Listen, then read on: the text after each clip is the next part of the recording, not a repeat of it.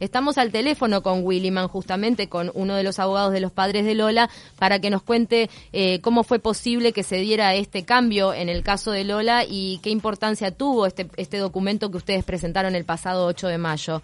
Gracias por acompañarnos en De Taquito. ¿Cómo le va? Buen día, ¿cómo le va? No, es un gusto. Eh, bueno, en realidad el, documento traído por, por la familia desde la República Argentina, que es, una, también es un informe criminológico del Ministerio de Justicia y Derechos Humanos, este, en realidad también aportó al, trabajo que ya venía haciendo el fiscal. Y quiero decir con esto que la, la línea de investigación del fiscal y la teoría del caso del fiscal ya venía siendo desarrollada por él desde que tomó contacto con el expediente eh, y bueno, y él ya tenía planteado la reindagatoria de, algunos indagados y especialmente a, este indagado por entender eh, que del propio expediente surgía que él había, eh, bueno, de alguna manera estado presente en todo el hipercrimen, es decir, surge con claridad de sus primeras declaraciones, que son las más recientes, las más cercanas, ¿no? las más frescas, que la ve con vida y la ve sin vida, entre otros detalles que, que es difícil que alguien dé si no estuvo en el lugar. Ahora, doctor, usted que estuvo eh, acompañando a los padres bien de cerca, ¿ellos estaban convencidos desde el principio que este hombre tenía algo que ver con el crimen de Lola? Bueno, ellos en ese sentido están igual que, que el fiscal en ese sentido. Ellos siempre estuvieron convencidos de que esta persona tenía una participación. El fiscal lo, dijo con claridad y creo que los papás coinciden. Eh, tal vez no sea el autor y, no haya dejado este eh, huella genética en, la mochila, evidentemente eh, ahí es que se abre la teoría de la coparticipación y de que sea más de uno, este, pero sí ellos tenían cierta convicción, al igual que, hoy la tiene el fiscal actual, de que este imputado efectivamente estuvo en la escena del crimen, ¿no? Eh, son datos muy concretos los que él da, que son difíciles de, de, inventar, ¿no? Y a eso se le agregó bueno, el informe forense de Guido Berro, que también arroja algunas consecuencias que surgen de la vista fiscal, otros informes tecnológicos, ya que el fiscal Vaz tuvo algún elemento más que otros fiscales no han tenido, incluso la declaración de, de ayer, eh, donde la pericia semiológica arrojó que había una clara divergencia entre el lenguaje gestual y el verbal. ¿no? Ahora, doctor, eh, lo primero que se dice es que se toman elementos del expediente original, que, demuestran cómo estaban convencidos los padres de Lola y ahora este nuevo fiscal que esta persona estuvo en el lugar de los hechos y por lo menos hay una coautoría. ¿Cuáles son los argumentos que se manejaron antes para dejar a esta persona libre? Bueno, en, en realidad eh, supongo que la, la, teoría original del caso es que fue un solo homicida.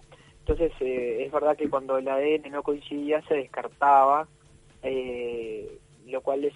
Igual, aunque la persona haya declarado que en su momento digo, que, que, estuvo presente, es rarísimo la verdad, es que uno... Es, raro, pero, pero eventualmente el, el, el, ADN jugó un papel ahí y también es verdad esto que yo le decía, que el, el fiscal actual tuvo otros elementos que se agregaron con posterioridad que, que iban en esa misma línea y bueno, evidentemente les permitieron llegar a esa conclusión con más fortaleza que tal vez un fiscal anterior no sentía que tenía los mismos elementos, ¿no? Igual, para pedir el procesamiento tampoco se requiere plena prueba, se requiere semi-plena prueba y además todavía falta lo más importante, que que la justicia eh, decida sobre si corresponde eh, llamar a responsabilidad y enjuiciar a este imputado o no, ¿no? Ahora, entonces, entonces quienes quienes estaban allí y presenciaron la muerte de Lola figurarían o serían acusados como coautores y faltaría eh, encontrar al autor.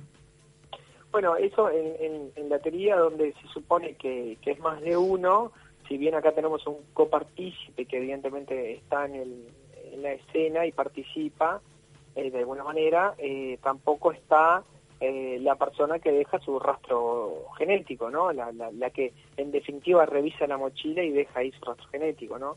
Eh, y eso es, es lo que lleva a pensar, y bueno, y hay varios informes en el expediente, de que es más de uno la que aborda al adolescente y de alguna manera la, la obliga a dirigirse hacia un lugar donde ya evidentemente no quería ir, ¿no? Que iba a ser en el, en el lugar donde, donde aparece claramente, ¿no? Ahora, este, En su, en su momento, en el expediente original, cuando se dice bueno que el fiscal en su momento no tuvo la cantidad de elementos que tuvo el fiscal ahora, si bien de ese informe se desprendía la coparticipación de este hombre, eh, se tuvo en cuenta después en forma permanente no se pueden tener en cuenta los nuevos elementos que van surgiendo porque pasaron cuatro años y medio.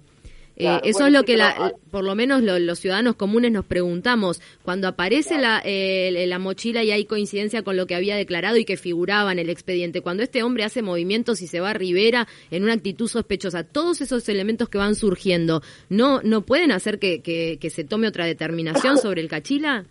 Bueno, la, la verdad es que, cada fiscal tiene independencia técnica, ¿no? Independencia técnica significa que no necesariamente tienen que, coincidir. Bueno, nosotros eh, coincidimos con esta línea de investigación del fiscal, la, familia una no había planteado, este, incluso la familia en algún momento llegó a plantear si, si no debió ser procesado, eh, aunque no sea por, eh, por omisión de existencia en su momento, o sea, claro, para hablarlo con el doctor Barrera, lo hablamos muchas veces, Mm. el doctor también tenía la, convicción, pero el problema es que, eh, le repito, el, es un grado de eficacia probatoria y, es subjetivo determinar si, si se alcanzó ese grado o no. Mm. Este fiscal, con las pruebas que hoy tiene, entiende que sí, y bueno, le repito, agregó una, una nueva declaración con eh, pericia semiológica, o sea que... ¿Esa pericia semiológica se podía hacer antes? ¿Se hizo en su momento? Eh, a este indagado no. No, claro. A este indagado no. O sea que eso es una novedad. O sea que no se agotaron los recursos.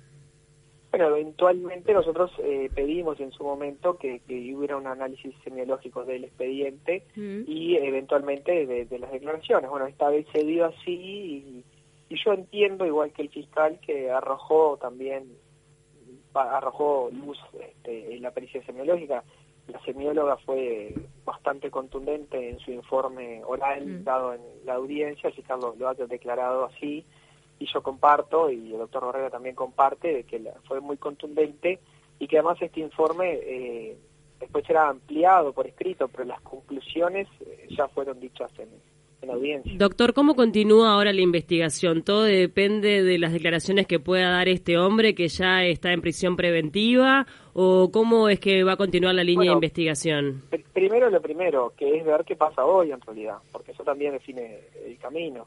Es decir, hoy al mediodía supongo que la defensa del imputado contestará la, el pedido de procesamiento y se supone que en la tardecita, porque hay un plazo constitucional que está corriendo, es código viejo, pero lo que está continuamente previsto es que igual nadie puede estar más de 48 horas privado de libertad sin que se adopte una resolución, o sea que eh, lo que se espera en las próximas horas es que la justicia, o sea, la jueza letrada se pronuncie sobre el pedido de procesamiento y a partir de ahí, bueno, es muy distinto, ¿no? La, la línea de investigación que se van a seguir para seguir acercándonos a, la verdad. La declaración de, este hombre Cachila sería como fundamental, ¿no? Para ver si finalmente delata a, estos este, otros eh, compañeros, claro, copartícipes.